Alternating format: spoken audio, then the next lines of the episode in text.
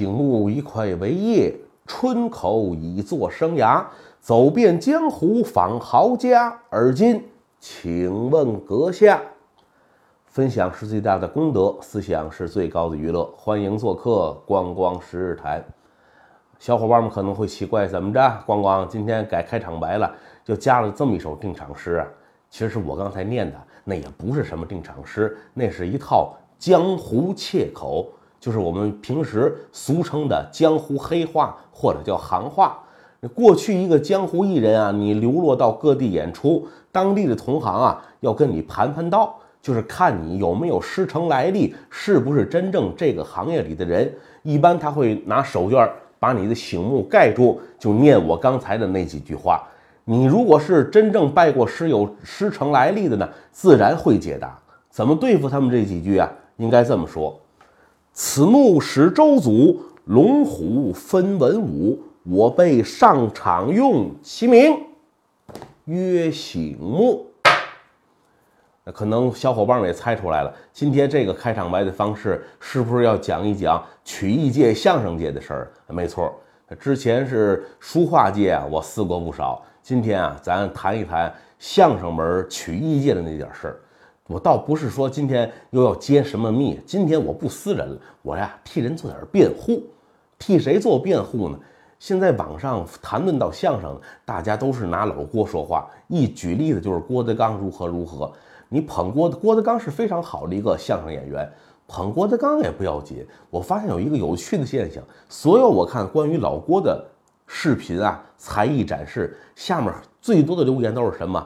点另一位相声大佬，就是曲协主席姜昆。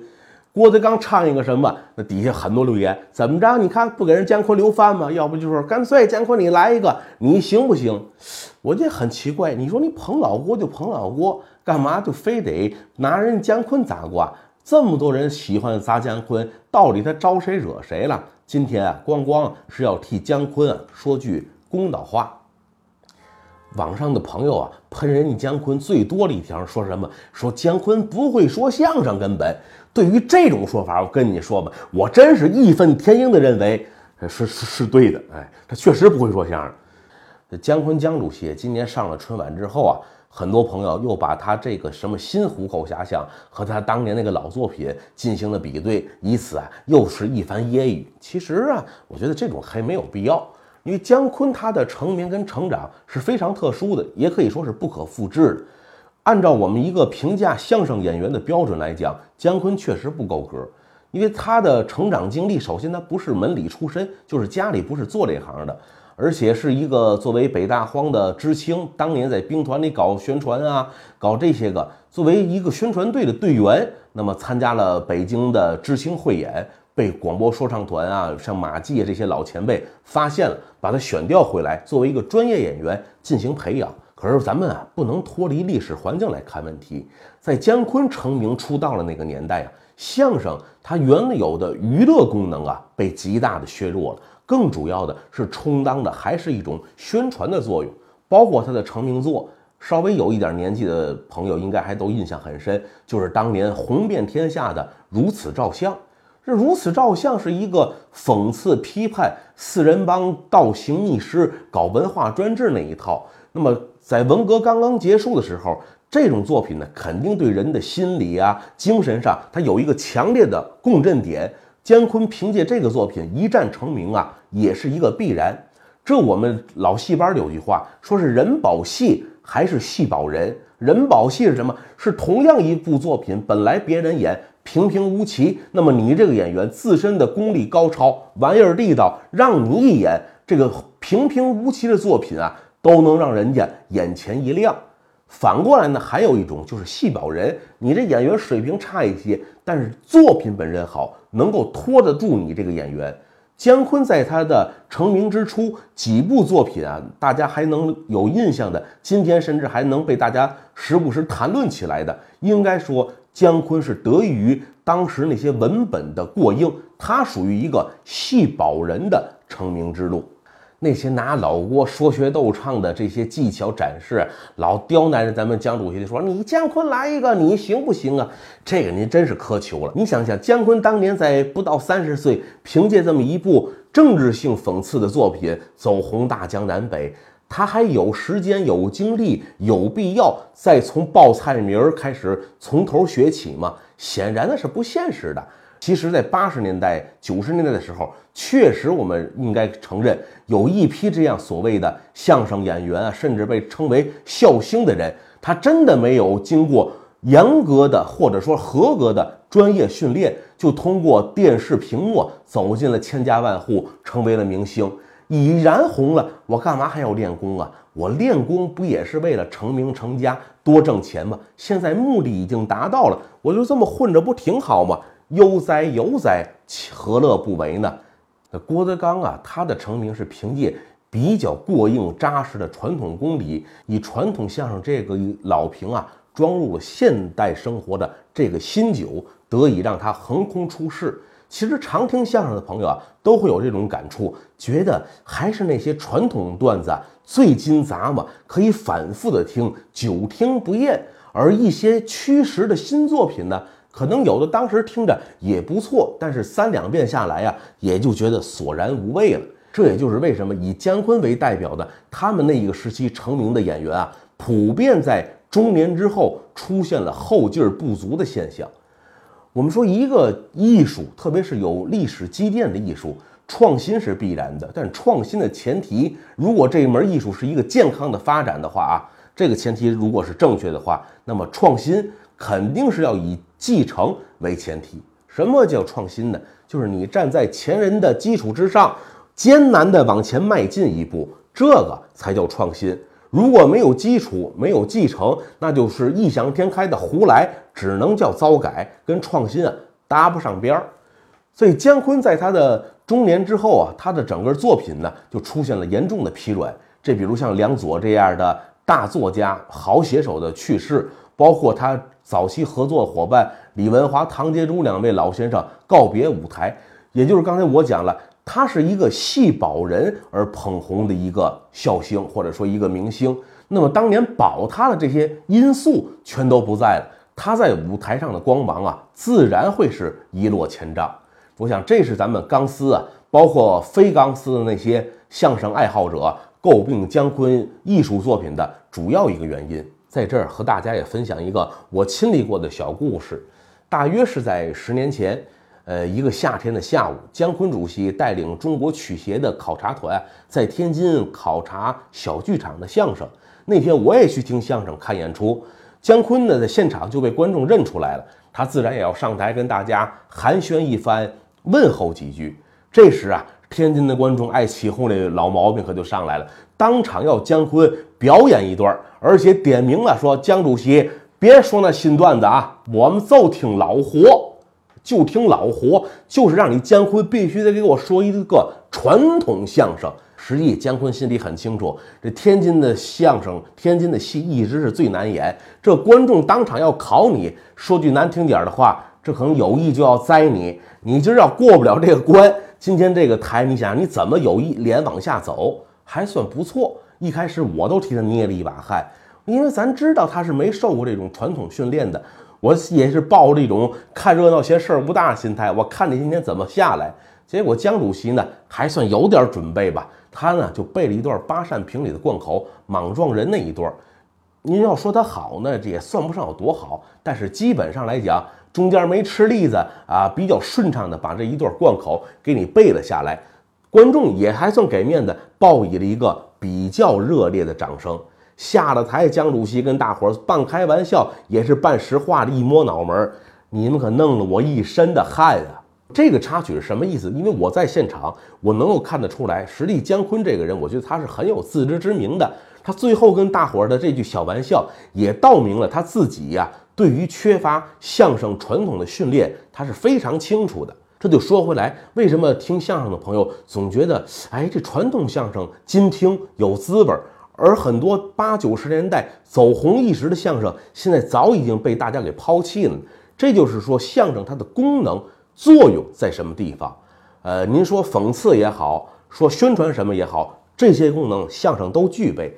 但是相声它最根本的功能，也是它的首要功能，还是一个娱乐的作用，就是你要能把人逗乐。不能逗人乐的相声，那您还叫相声吗？那您真的就成一个政治报告、一个公宣队的对口词而已了。那八九十年代很多当红的相声作品呢，它结合当年的时事热点呐、社会新闻啊，编创出来，具有当时的时代性。哎，人们听了可能哎耳目一新，或者觉得挺解气。但是时代环境变了之后，相应的这种感同身受的感觉，人们不再具有，那么这样的作品也就随之失去了生命力。而传统相声它扎根于娱乐这一个功能，它总结的是语言搞笑的这门技术。不管时代怎么变，那么我这个段子就是为了博您一乐。